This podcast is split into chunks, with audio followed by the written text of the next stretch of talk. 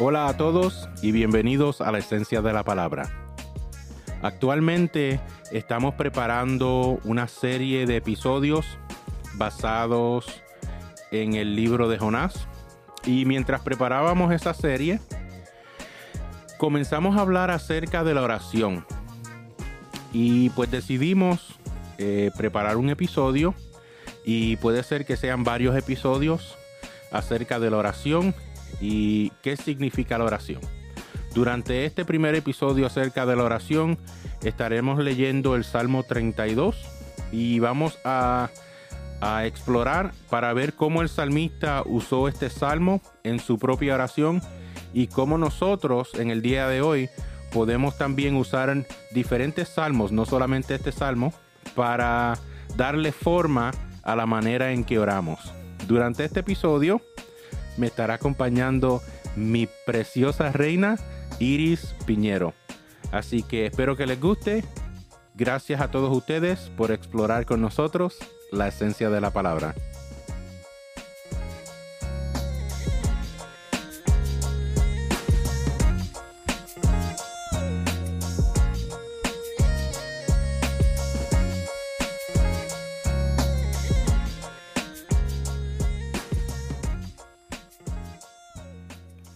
Iris, ¿cómo estás?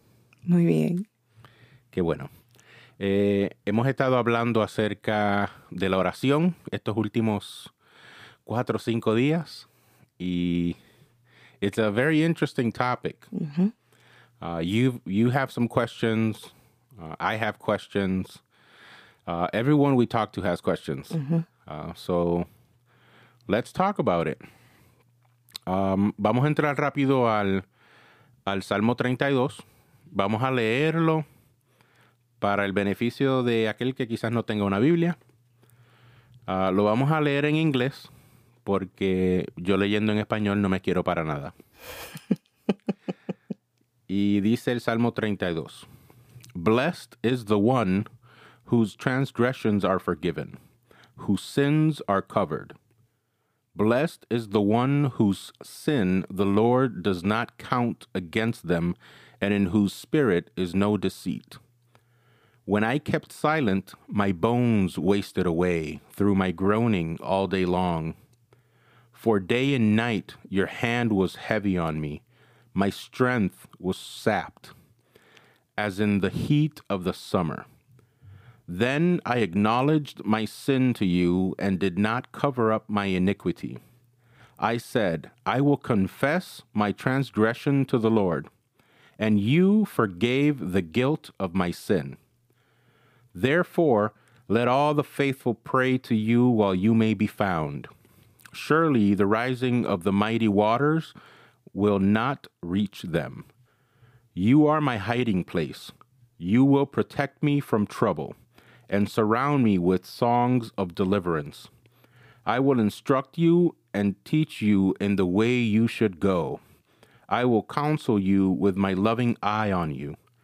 Do not be like the horse the, or the mule, which have no understanding, but must be controlled by a bit and a bridle, or they will not come to you.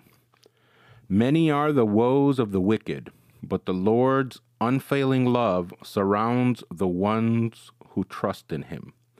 Rejoice in the Lord and be glad, you righteous. Sing, all you who are upright in heart. Amen. Amen. Eh, cuando hablamos de la oración, eh, la oración no es algo que sabemos hacer, you know, we just know how to do it. Uh, it's something that takes time to develop. Uh, you, it, it's a skill. You can call it a skill because you have to work. You have you have to work on it. It's true. Uh, if you don't work on praying, uh, it's, it's not going to work. Um, what is your experience with prayer? What would you say uh, that is or that has been difficult when it comes to prayer? Uh, what has made it easier? Uh, what what habits do you have if you want to share? Uh, what's your experience? So I have experienced um, basically what I've been taught, my upbringing, um, the structure of prayer, uh, or the structured reference, I guess, if that makes any sense. The idea of, of what it should be, how it should be done, um, the right and wrong ways of doing it, uh, where you should be when you're doing it, how you should be when you're doing it. Um, and basically what what you say to a, to a sense um, that idea has been a thing that I've experienced of, of what you say, how you should say, what you should not say. Yeah. Y eso es la misma experiencia que yo puedo decir que yo también he tenido uh, desde chiquitito, right? Eh, por la mañana, cuando te levantas, horas. Uh -huh. eh, casi nunca orábamos a mediodía porque estábamos en la escuela o haciendo otra cosa, pero por la noche, antes de acostarte, horas. ¿Y qué dices cuando oras? Oh, bueno, pues dices el Padre Nuestro. Uh, después del Padre Nuestro, hay, hay como una, no sé si son reglas, pero... Un orden. Uh, right. Que se se ha convertido. enseña. Yeah, it's, it's become like a routine. Um, y te voy a decir, esa, la rutina, después de cierto tiempo, como que cansa. o te cansa o te aburre. Es correcto. Right. y ya se siente como que la oración es it's, it's, oh, Not even it's a from the burden. heart. Yeah. hmm It's, it's like, it's like, uh, it's not organic. No, se convierte en lo estoy haciendo porque sé que lo debo de hacer y si no lo hago, pues la culpa Mm. Después Right, de right. no haberlo hecho. Yeah. You feel guilty. you do. Yeah. Well, el libro de los Salmos, eh, yo he aprendido que nos ayuda, nos ayuda a preparar, no solamente preparar nuestra oración, pero like to prepare our minds and, and our hearts um, so that we can pray uh, wholeheartedly, you know, para poder orar no esa oración sintética, you know, sino que tu oración that it has meaning and purpose, you know. Because when you're when you feel like your prayer doesn't have meaning or purpose, you kind of lose focus. Cuando yo cuando yo me y esto es hoy en día, cuando yo estoy orando y veo que la oración está como media sintética, me da sueño. eh, Que no te sale el baño. Oh my goodness. Yes. I feel like el libro de los Salmos, pues, no, nos da un. It gives us a, a little, a little glimpse, you know, of what a prayer is, right?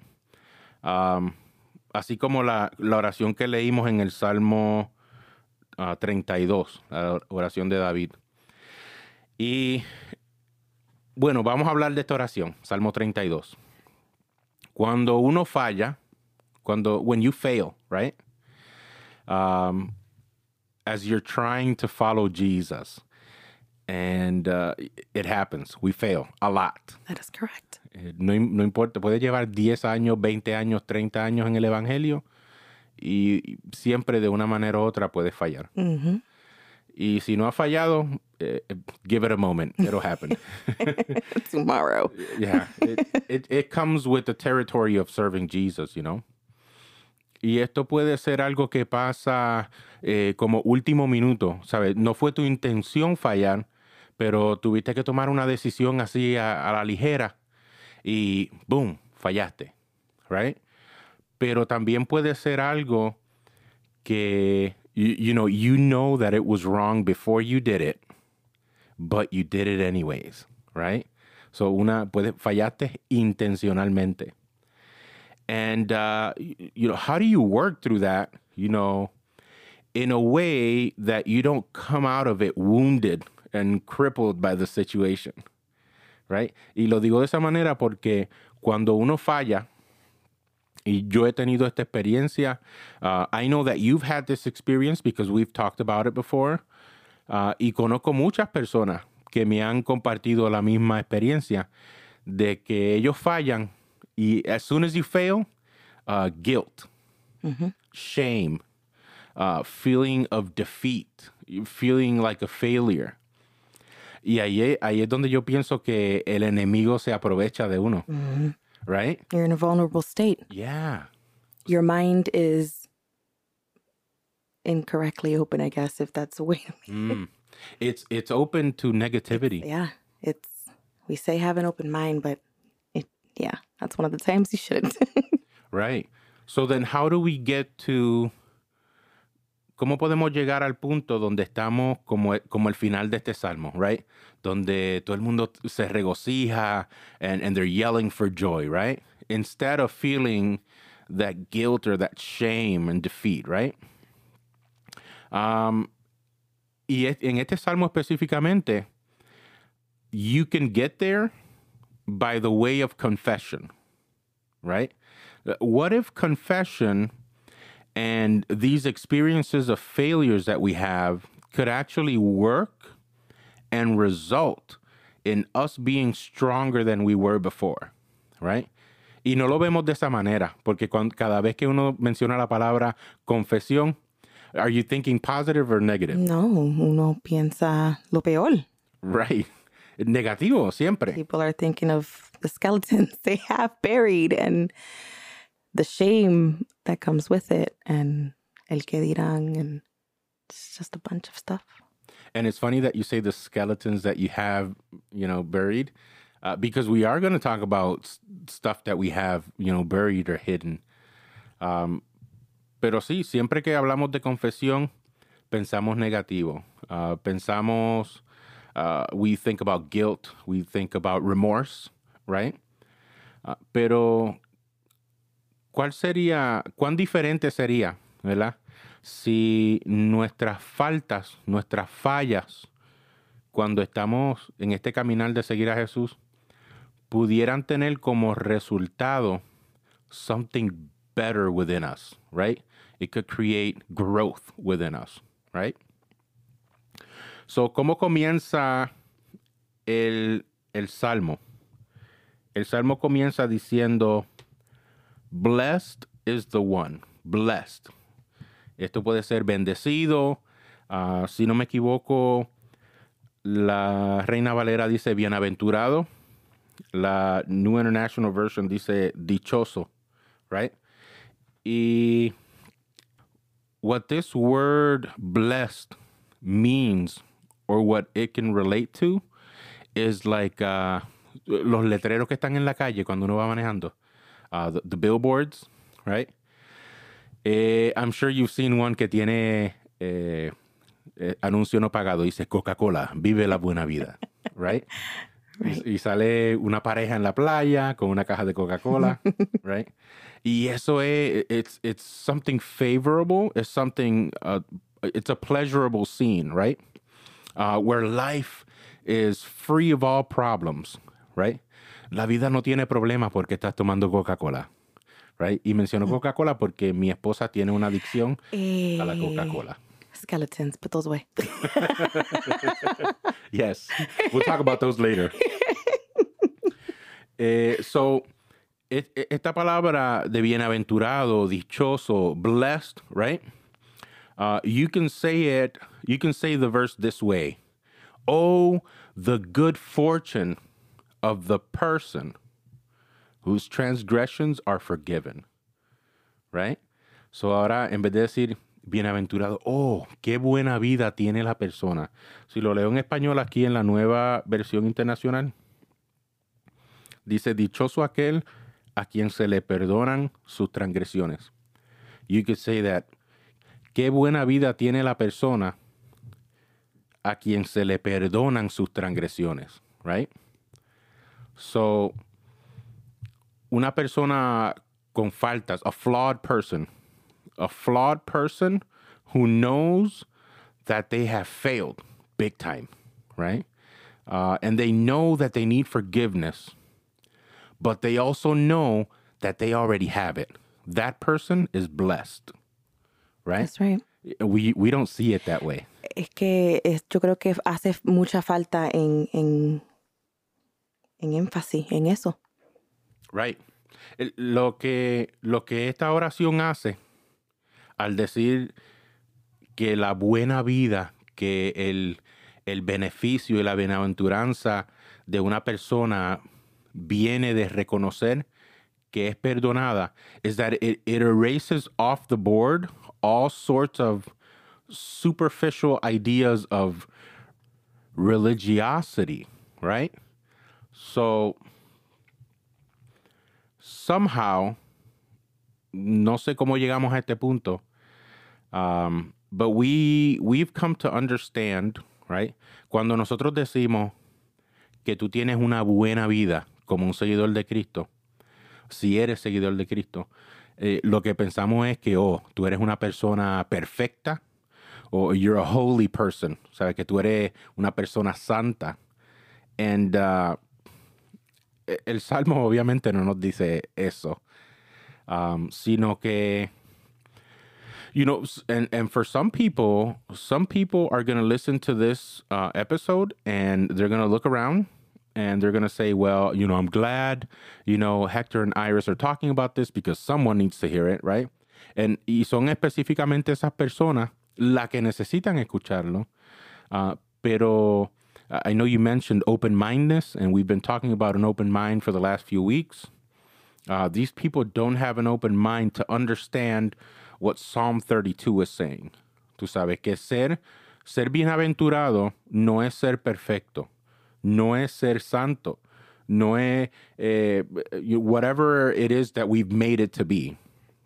But it's telling you that you are blessed when you fall, when you fail, but you you also understand that you are forgiven for your failures. So, and and that's very different from what we're used to, right? So, pero eh, hoy en día es lamentable decir que muchas personas dentro de la iglesia uh, they just have such a high view of themselves, you know, that they they really won't see what Psalm 32 has to say you know because they're they're not they're not actually able to take a deep dive into how screwed up they really are. And in turn, there's that group of people that then see very low of themselves. Because of that idea, you know, or that that um behavior. And it's really difficult to come out of that. And lack of knowledge, lack lack of education in these areas Yeah.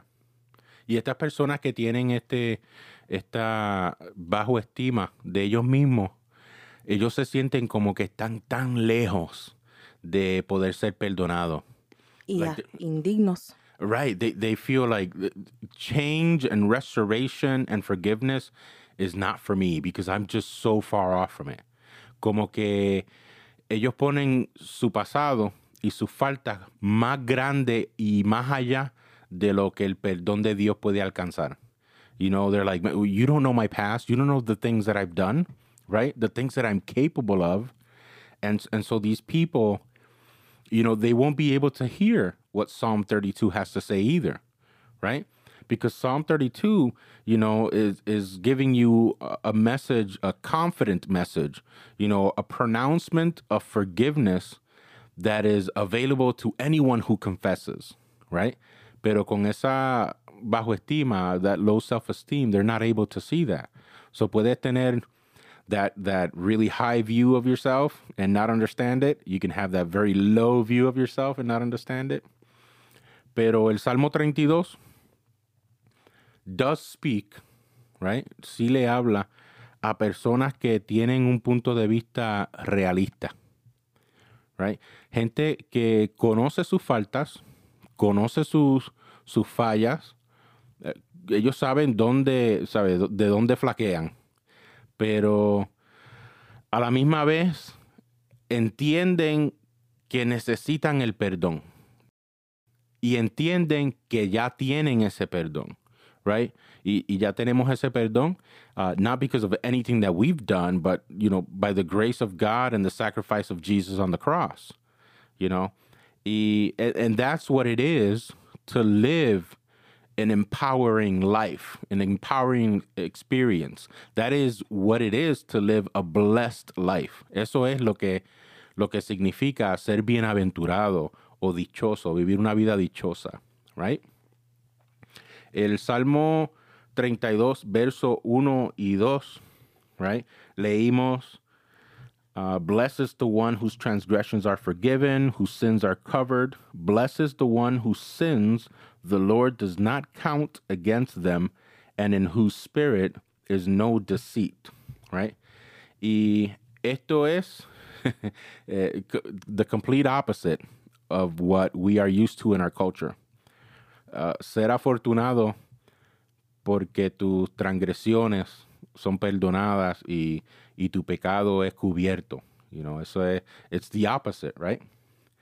Now, tú mencionaste skeletons in the closet, right?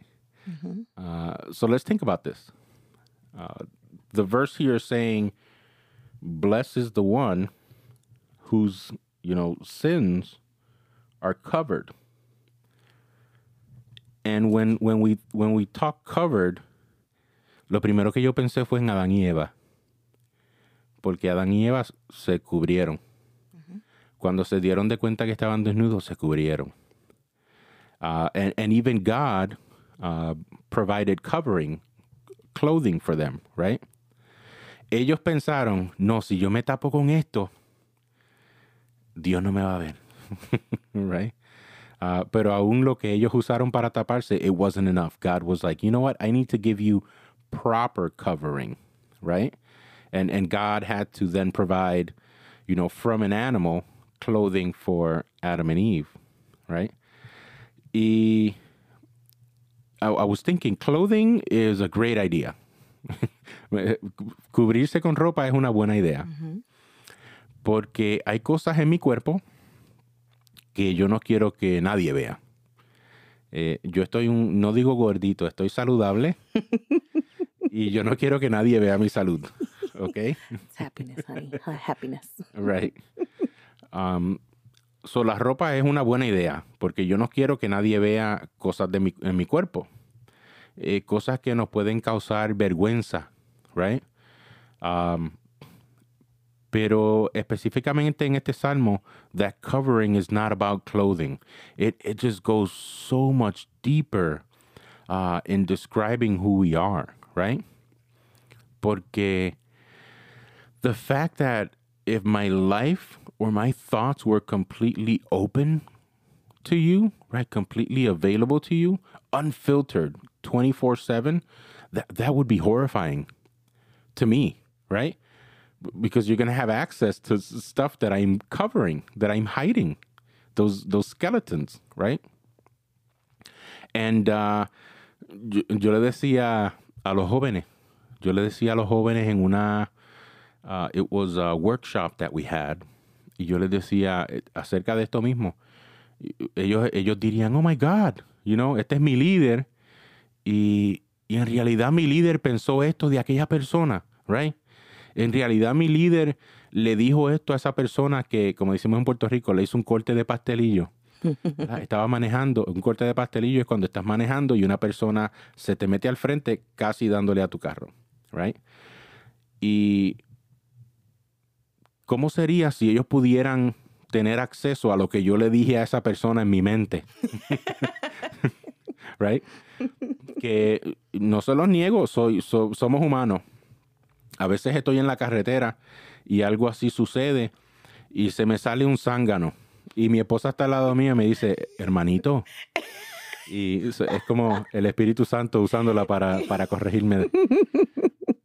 Pero, pero qué vergüenza sería si la gente tuviera acceso to our minds, to, to what we're thinking, right? To what we're really thinking. Um, so, but whatever, you know, you're screwed up too. You know, you, tú, tienes, Thanks. tú tienes tu propio, you know, skeletons in the closet. you know, it's interesting some that what you just said, something that I that I um, read made reference to um, how we easily deceive ourselves.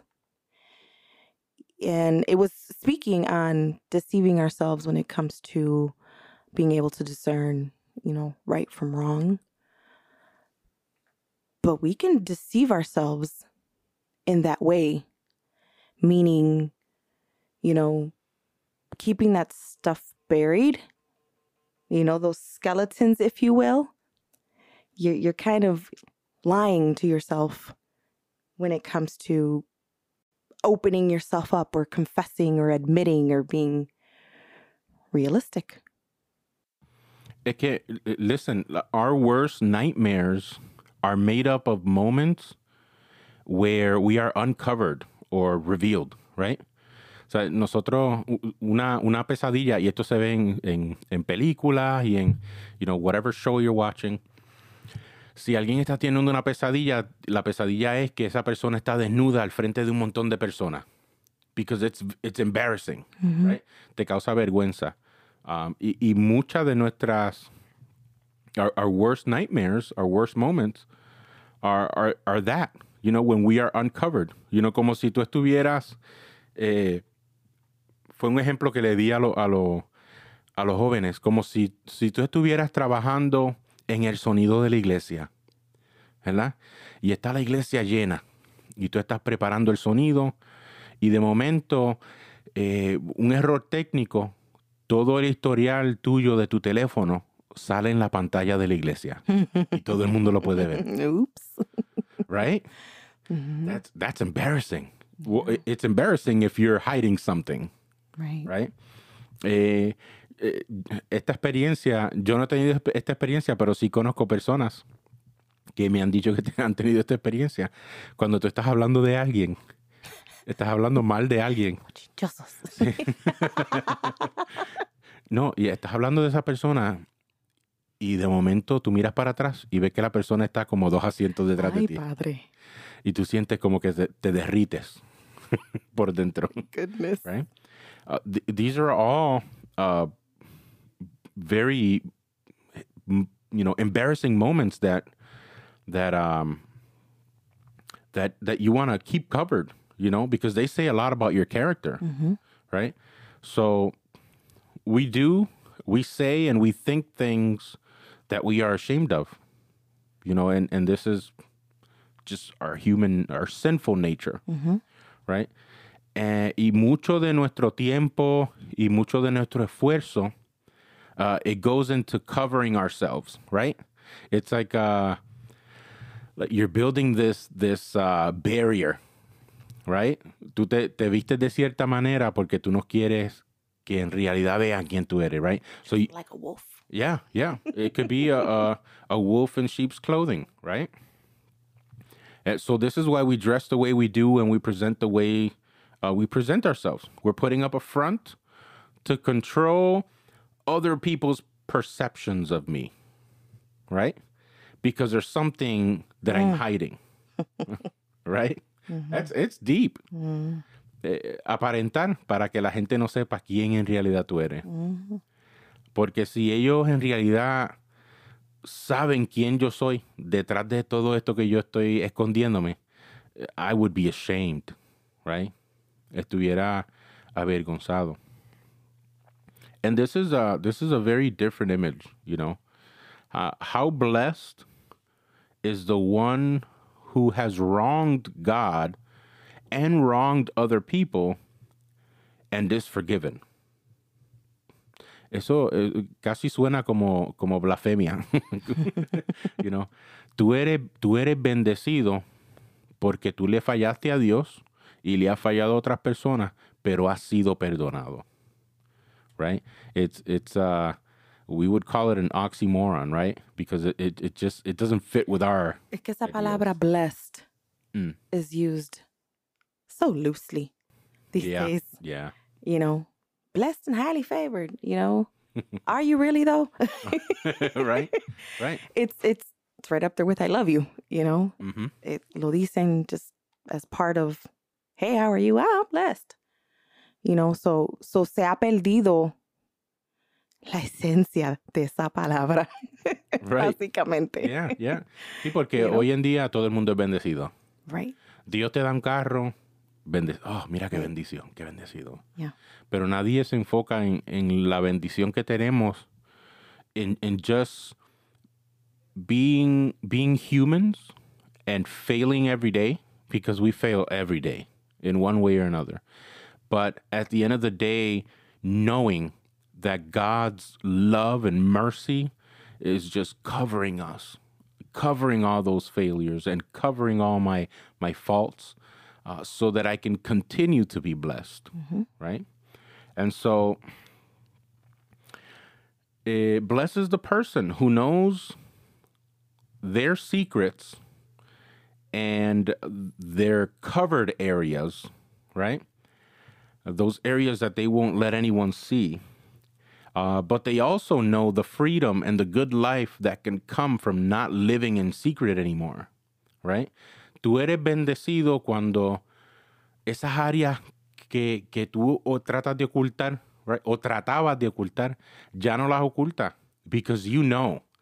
You know, this is me in the past, but God covered all of that.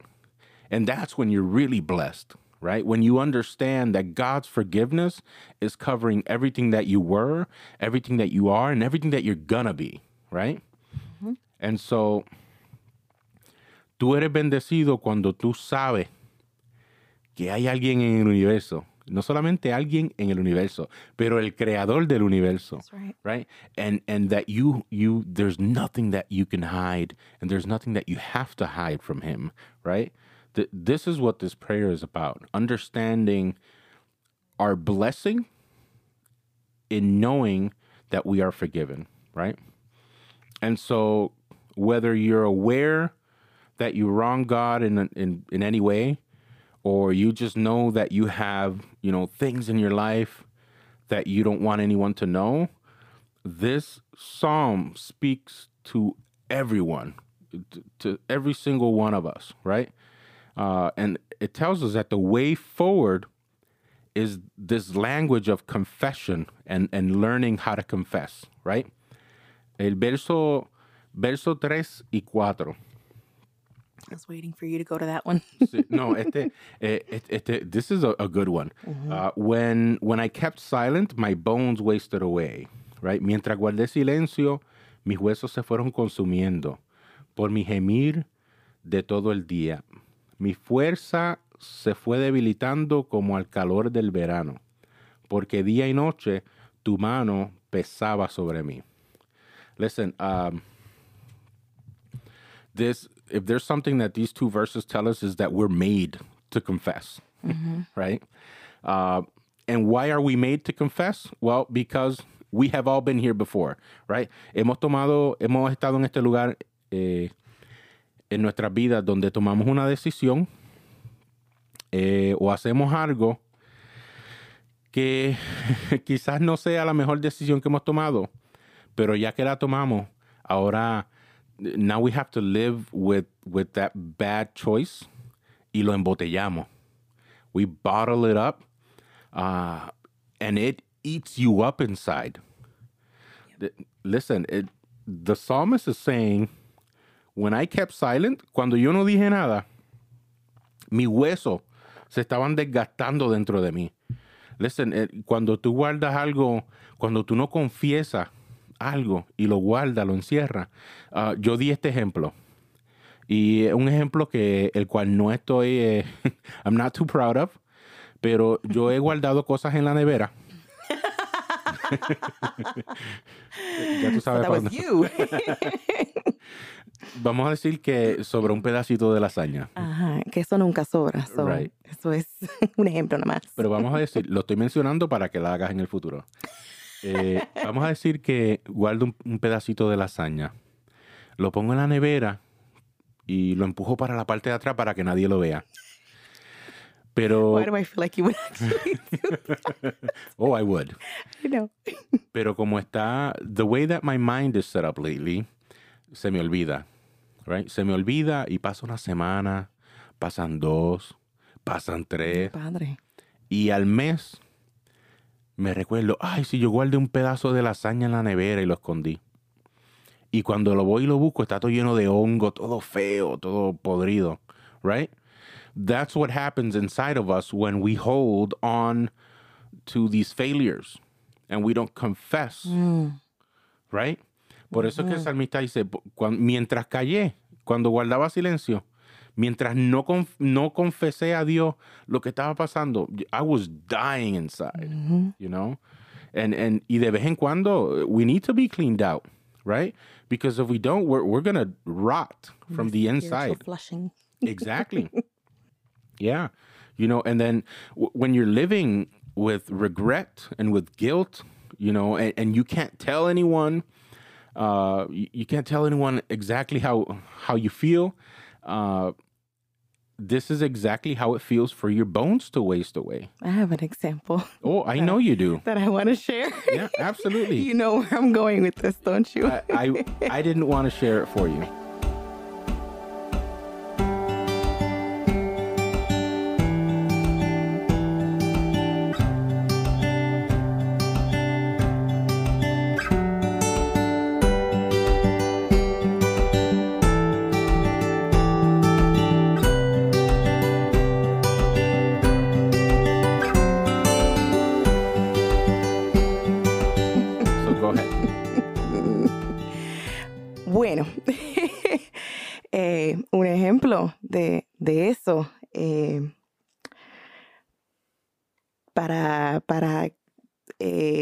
Darle un, snapshot. Eh, yo no me gradué de la high school cuando debí de graduarme de la high school. Y ese secreto yo me lo guardé por 18 años. Incluso me lo guardé aun cuando conocí a mi esposo. Por vergüenza, porque él era un hombre militar con padres ejemplares, eh, fue criado en el Evangelio, en un hogar cristiano, hijo de pastor. Y pues de la misma vergüenza, yo sentí que una que, que era muy poca cosa y que él no me iba a querer si, supie- si sabía la verdad.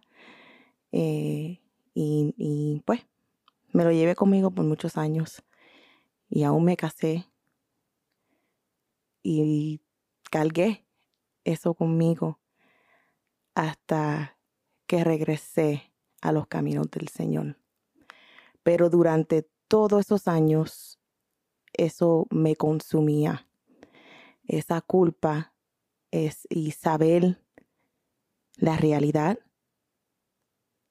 de que yo tenía que mentir en mis trabajos, en mis aplicaciones de los trabajos. Y me hice daño porque me vi obligada en trabajar y gastarme física y emocionalmente eh, para poder probar o para poder para que how do, I say it how um to be able to prove that I was just as capable as my peers um, that did have that degree or that diploma that I didn't have. Y, y me, gas- me, ga- me gasté, como dije, me gasté emocional y físicamente, escondiendo eso para no dar la impresión que a mí me faltaba algo.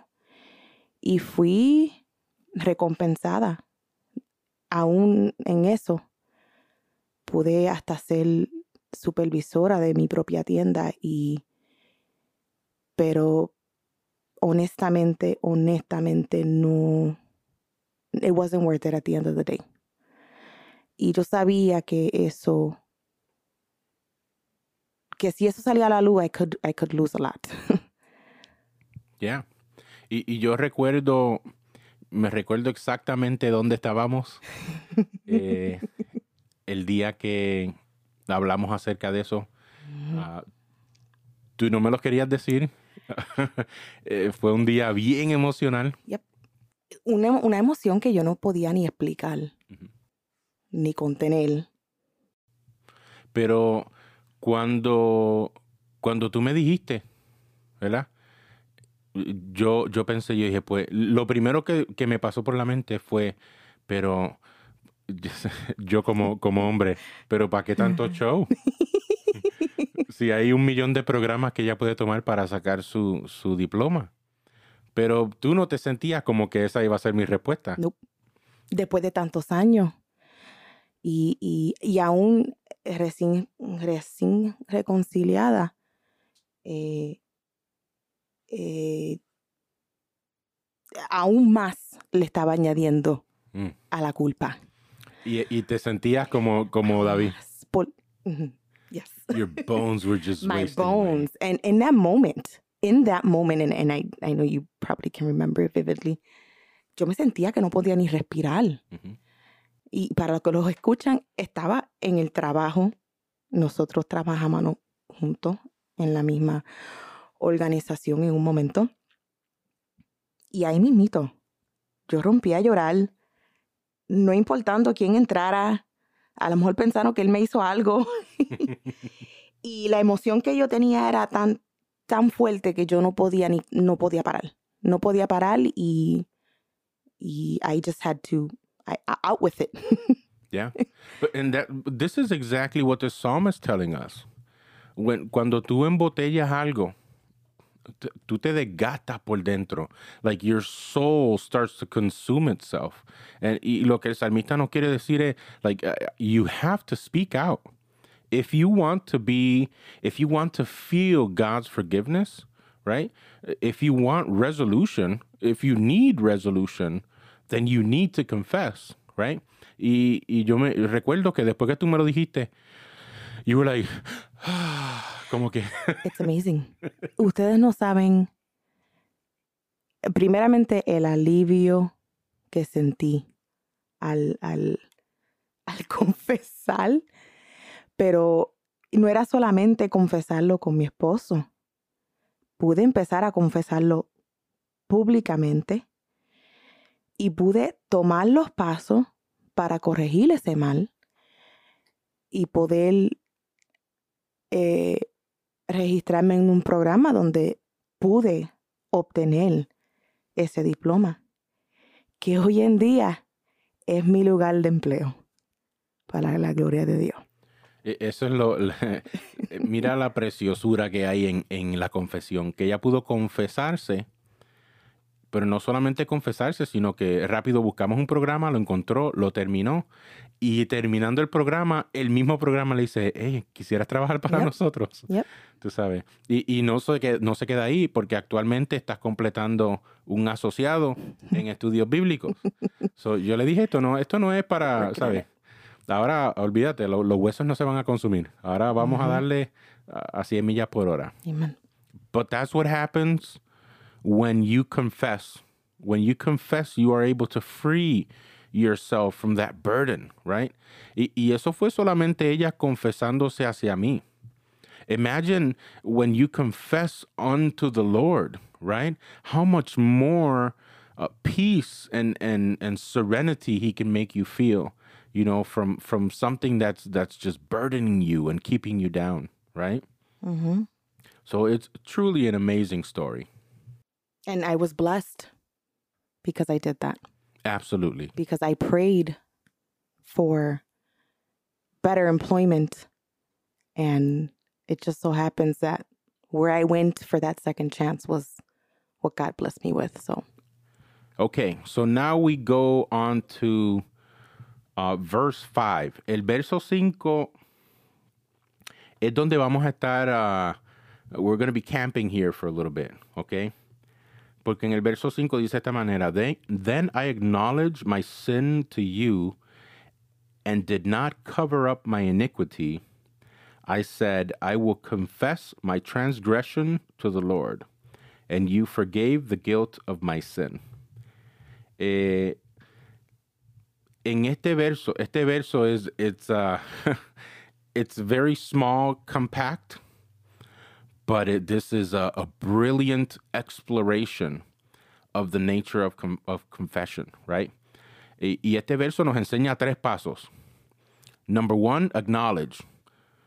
Right? Si, si lo lees en español, lo leí en español y en español la palabra, it, it doesn't capture the, quite the same essence. En español dice, pero te confesé mi pecado. Uh, en inglés, when you say acknowledge, es más como yo reconocí cuál era mi pecado ante Dios. Right? So you acknowledge that sin unto God. Uh, he named it. He called it out loud. This is what I did, right? Número dos, he didn't cover, right? It, it, he owned he owned up to the fact that there there's something that I'm trying to hide, you know, because I'm ashamed, and you know what? I'm just not gonna cover it anymore, right? And number three, he confesses. He said, confiesa, right? Uh, to confess means to tell the truth, right? Uh, in, in the, en la Biblia, tú puedes confesar como un acto de alabanza, like an act of praise, right? Uh, which means just to tell the truth about something. Uh, like we say, uh, I'm confessing Jesus means that I'm telling the truth about who Jesus is, right? Uh, but you can confess also as an act of getting all of your sin on the table, right? And telling the truth about who you really are, right? So we have uh, acknowledge, confess, and we have don't cover. Y lo que es interesante en este verso 5 es que el salmista usa tres palabras. Tres palabras que usualmente cuando se usan en el hebreo, estas palabras casi siempre it's translated into sin. La traducen como pecado, right? Pero David usa estas tres palabras como para, para darte un, un a full picture, right, of what's going on.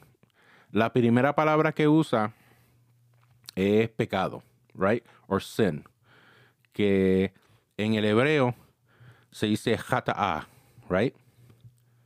Y esta palabra significa una falla, a failure, right? Um, pero, interesantemente, esta palabra también se puede usar de una manera positiva. Porque en el libro de los jueces, si no me equivoco, habla de, de unos hombres de la tribu de Benjamín que eran bien buenos tirando la piedra con with the, with the slingshot, uh, con la onda Yep. right? Uh, and, and it says que dice que eran tan buenos tirando la piedra con la onda que no pecaban, right? Y digo pecaban en español, en, en, en el hebreo. They were so good that they would never hata'a, que nunca fallaban. So th- that's a positive. Man, they're so good that they don't miss, they don't fail, right? Y la idea aquí en el Salmo Obviamente en el Salmo no lo está usando como algo positivo. Ah, pero la idea es que nosotros como humanos eh, tenemos un propósito. We have, uh, there, there's something that we should be doing as, you know, creatures of God. And a lot of times we can fail to live up to that purpose. We can khata'a to live up to that purpose. And so, you know, I acknowledge it. I, I acknowledge it. I name it. Um, I'm a failure, right? Uh, because I failed to be what God has made me to be. And for some of us, that might be the biggest step to take. It's just to acknowledge that there's something wrong Yep. right?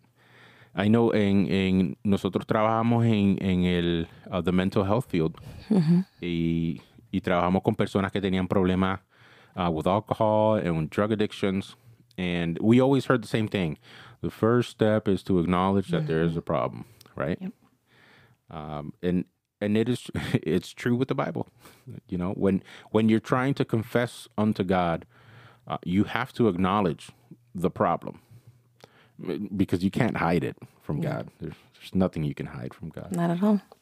So you acknowledge it, and that might be the biggest step you take. You know, to own up to the fact that we are wrong and that we failed. Um, but we understand that we can take a step that we can't take a step towards Jesus without admitting first, you know, that we have done something wrong. Okay, the second word uh, that David uses, uh, la palabra iniquidad, iniquity. So ya David menciona pecado, sin, jata'a. Ahora menciona iniquidad, iniquity. El hebreo es avon. Y cuando yo lo vi, no Avon. O sea, la Biblia no está vendiendo productos de Avon. es la palabra hebrea avon.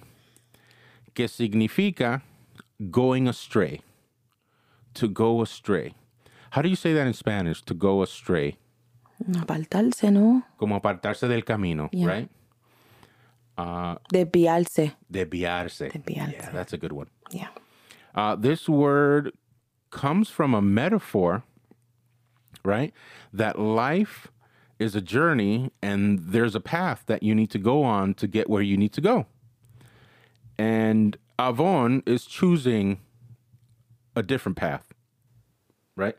So, cuando estamos en los caminos del Señor, eh, podemos eh, we can we can do an iniquity. Podemos hacer una iniquidad cuando se supone o, o sabemos que tenemos que estar por un por cierto camino, pero por cuestiones de la vida no no no tiene que ser necesariamente uh, like intentionally, right? It could be unintentional. Y te desvías, right? Y, and, and this is huge, right? This is huge because this tells us that we shouldn't limit our idea of how screwed up we are uh, to just what we are aware of. Exactly. Porque podemos, podemos fallar sin, saberlo, right? You may not think that you have a problem, um, but ask someone else. you know, it's like, it's like I said, you might think that you're not selfish, but ask someone who knows you and see what they think. It's where right? our lack of judgment comes in. Right. Yeah. we think true. we think we're doing it the right thing and at the end of the day we're not. Yeah. You know, I, I know several people, myself included, uh, who say that we do not have a problem with anger. But, you know, I, I tell, you know, people when I teach this, but ask my wife, what does she think about my anger? right? Y, y no es que yo sea un enojón, pero You're a peach. Thank you. pero muchas gracias. Uh, pero, but yeah, you know, ask someone that really knows you. Y, y nosotros sabemos que ese no es el, el camino que queremos seguir, porque yo no quiero ser un enojón. Uh, I don't want to be selfish, right? Yo no quiero ser una mala persona. Uh, but something happens and you end up going that way anyways, right? Eh, sometimes we choose, you know, not to tell other people their flaws, right? It- it- listen, so if someone is going astray as a follower of Christ, we should help, Right. right? Carefully. Right. yes. And and with love, and, and this is biblical. We should we should help people with love. Um, pero es bien fácil caer en una iniquidad, en lo que significa un desvío, cuando no hay personas en tu vida que, que that can lead you back to the way. Right? Y, y uh, sometimes we don't do it because we're afraid. We're afraid of um, what people are going to think of us for telling them that they're wrong or that they're going a certain way, right? Right. Pero, but the language of confession is cutting right through that. And it's telling us to stop covering up for ourselves and also stop covering up for other people. Right? So, si tú sabes que alguien eh, está por el camino equivocado, con amor, con entendimiento, eh, sin juzgar, porque tú puedes estar en la misma Oh, that's so sensitive. yes. but it, it, it is our job to to help each other and and make sure that we're all staying on the path that we should stay, right? Y- And and that's that's what iniquity is. To go astray from the path uh, from the right path, right? La tercera palabra que usa el salmista es la palabra transgresión. So usa pecado, jata'a, or sin. Usa iniquidad, avon, or iniquity. Y usa la palabra transgresión. El hebreo es pesha, or transgression in English, que significa una violación eh, intencional, a willful violation. Esto no es un accidente, right? There's a line. You know that you shouldn't cross it. But you do it anyway. Exactly. exactly. Man, that's tough. Y, y David usa, so esta, esta, esta última pesha no hay que describirla eh, tan profundo. You know that something's wrong, but you do it anyways. Tú sabes que esto es pecado, o que esto es una iniquidad, o que esto es una transgresión. You know it. Tú sabes que no debes de hacerlo, lo haces como quiera. And David uses all of the vi- the biblical vocabulary uh, of all of the ways that we make horrible decisions. David no, no, él, él no dejó una piedra que no, that he didn't turn, right? Usa todas las palabras, todo el vocabulario bíblico que puede usar para describir cómo nosotros tomamos decisiones horribles, whether it's through sin, iniquity, or transgression. Eh, intentionally or unintentionally, right? And he says, get it out there. Él, él te dice, sea pecado, transgresión o, o iniquidad. ¿Sabe? Confiesa. You, you have to get it out there. You know, this is the best thing for you. If you want to live that good life, if you want to live that blessed life, uh, you need to get it all out there on the table before God, right? Y el verso 5 termina de esta manera. And it's crazy because we're still on verse 5.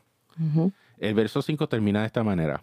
Y, y- y esta es la manera en la cual Dios responde a David.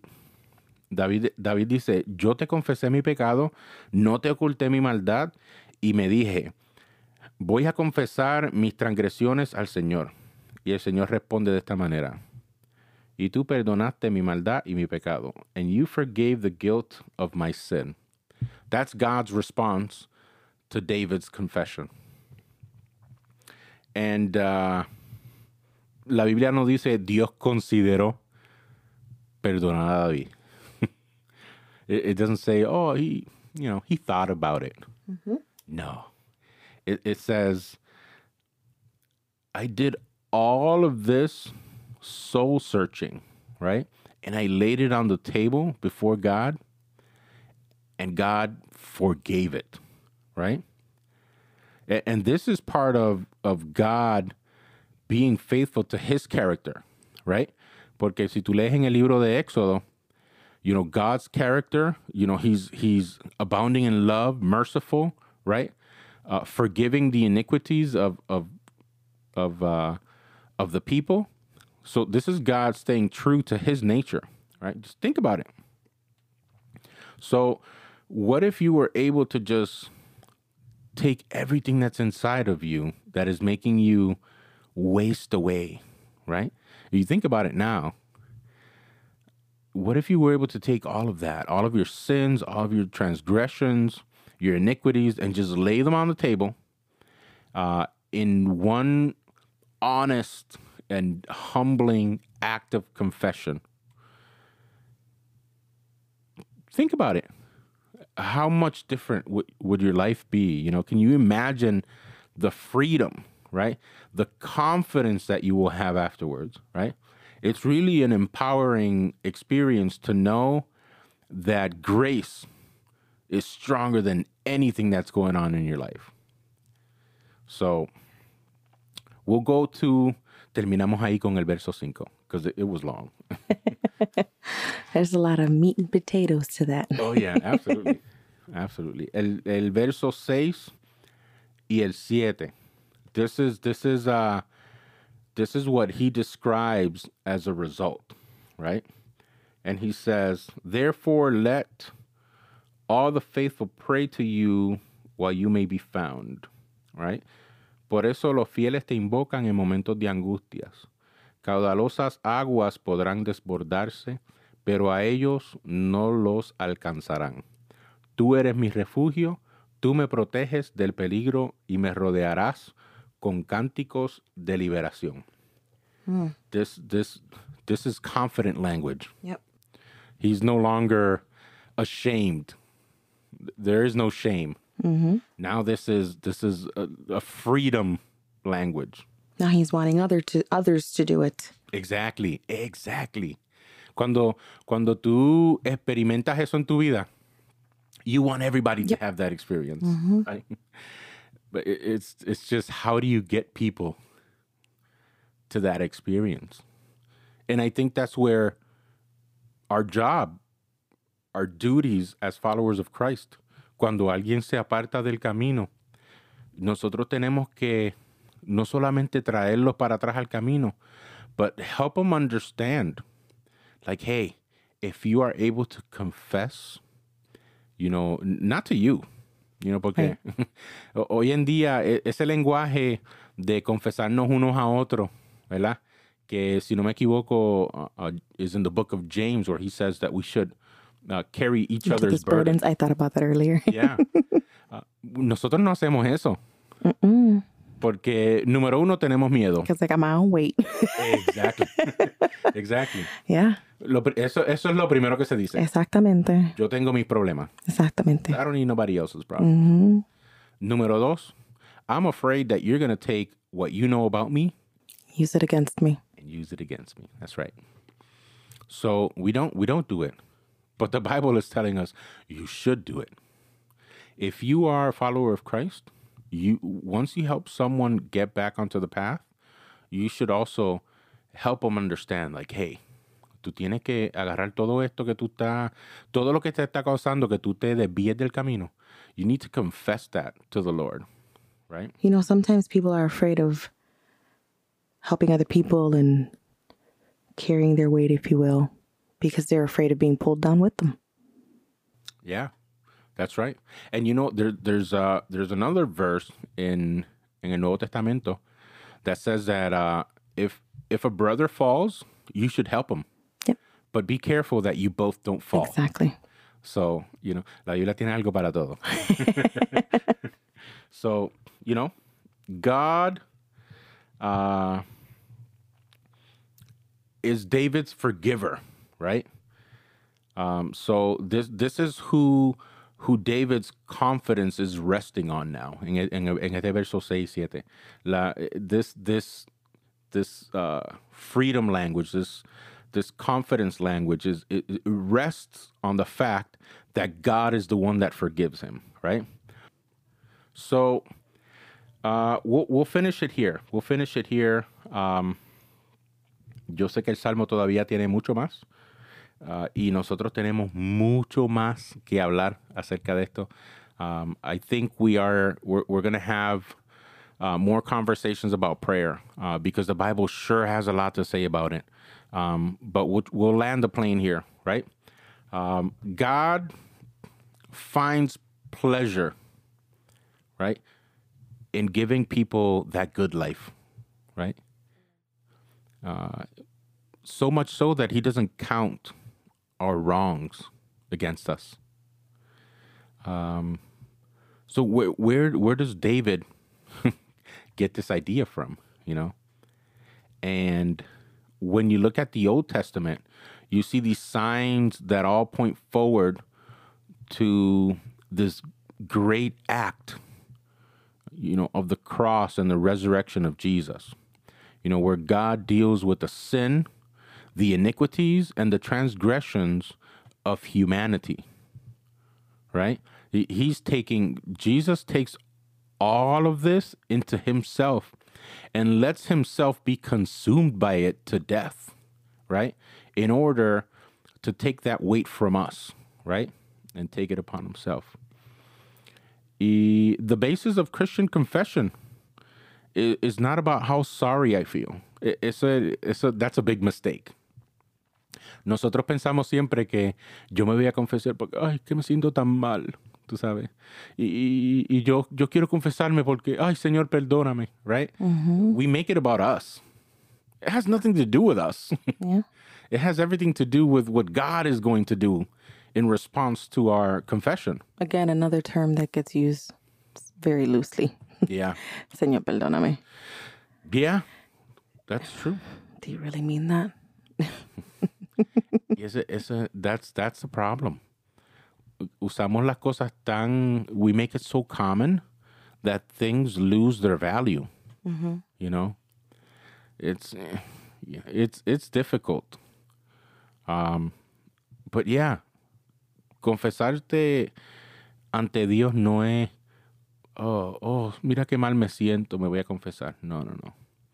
Uh, it's not throwing a pity party, you know, uh, for for the mess that you made. Y no caer en lo mismo. Oh, that's a whole nother. That's, That's, a whole other can of worms. yeah, yeah. No es decir, perdóname, llorar, eh, no lo vuelvo a hacer y lo vuelves a hacer. Are you really confessing at that point? Exactamente. You know, if you're just gonna fall and, and keep, you know, in the same. Uh, es, es- eso no se preocupen, vamos a tener un episodio específico para eso. but yeah, you know, you know the the the confidence that I have to come and confess all of this mess inside of me. Uh, this confident is not that somehow I think that I can do something about this. So for me to have the confidence to do it has absolutely nothing to do um, with me thinking that porque yo me voy a confesar, something's gonna happen. You know, like like there's some something that I can do on my own terms for something great to happen. Nothing to do with that. Um, what it is is knowing that Jesus did something for me that I cannot do for myself, right? So it is this raw honesty of who I am, but also knowing that there is trusting, you know, by faith, acknowledgement uh, that there is a forgiveness and a covering available for me, right? Uh, long before I ever knew it, long before I existed, a- and that this is a perpetual forgiveness that is available to me. I think that's that's uh that's an area where where we kind of forget sometimes, I think. Que nos olvidamos que el, el perdón que Dios nos da, la, la habilidad de confesarnos ante Él es algo que that we can do forever. You know? No hay límite. Right. Porque porque es que y- y- and and that's uh, I know, that's uh You see my face, I'm like, well. it's a, it's a shady area. Porque no es que nos estamos nos está dando libertad para continuar haciendo lo mismo que estamos haciendo mal. But to know that when we do sin, um, whether it's uh, whether it's avon, whether it's pesha, forgiveness is available. Y yo sé que pesha eh, es un poco más difícil porque estás pecando intencionalmente. Pero aún así, Dios es tan misericordioso que te da la oportunidad de confesar tu pecado y te perdona. Ahora, no te aproveches or, or don't take advantage of that and use it as a license to continue to sin. Right? Porque acuérdate que al final del día lo que nos separa de Dios es el pecado. Right. Y si estoy intencionalmente pecando, yo estoy intencionalmente tomando esa relación que tengo con Dios y and just separating myself from Him. So be careful uh, with the things you do. You know, I feel like this is something we tell our kids. You know, be careful with what you do, but it's very true, God's always watching. right? yeah. So it, it's a relationship. Eh, yo, me, yo me acuerdo cuando, cuando estábamos apartados, nosotros, eh, yo no era la mejor persona, right? Yo tenía vicios y tenía muchos, muchas faltas en mi carácter. Y te ofendía y te pedía perdón. Te ofendía y te pedía perdón. Y, y llegó el momento donde te ofendía y tú me decías, ¿de qué vale que me pidas perdón si vas a volver a Vamos a hacerlo? hacerlo. Exactly. Wow. Right? Yo me acuerdo. Ah, you listen to that, huh? Yes, and I remember. Y- Wow. Y, por eso trato lo mejor hoy en día. Bueno, muchas veces uno cree que pues, ¿no? Que it just went over your head, but No, yeah, I remember. I remember every bit of it. and it's and it's and it's true. It's it's you ask for forgiveness. Make sure you mean it. Yeah. E- Y de la misma manera, Dios se acuerda de todo lo que hacemos. Right? A- And I know he's he's always willing to forgive.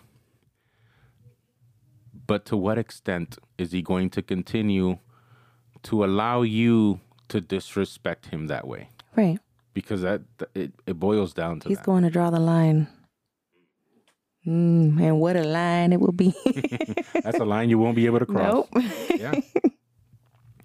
Pero por lo menos sabemos que en el sacrificio de, de Jesús en la cruz, we have this, you know, perpetual, perpetually available grace and forgiveness, right?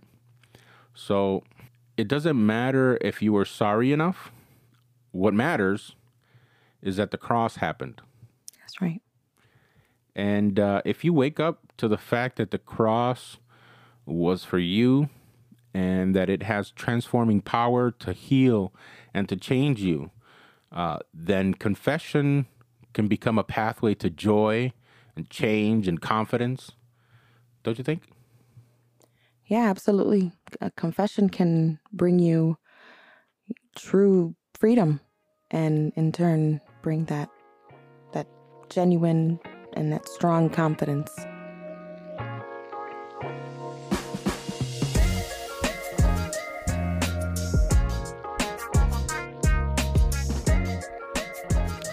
Bueno, it has been a a wonderful and pleasurable time with you.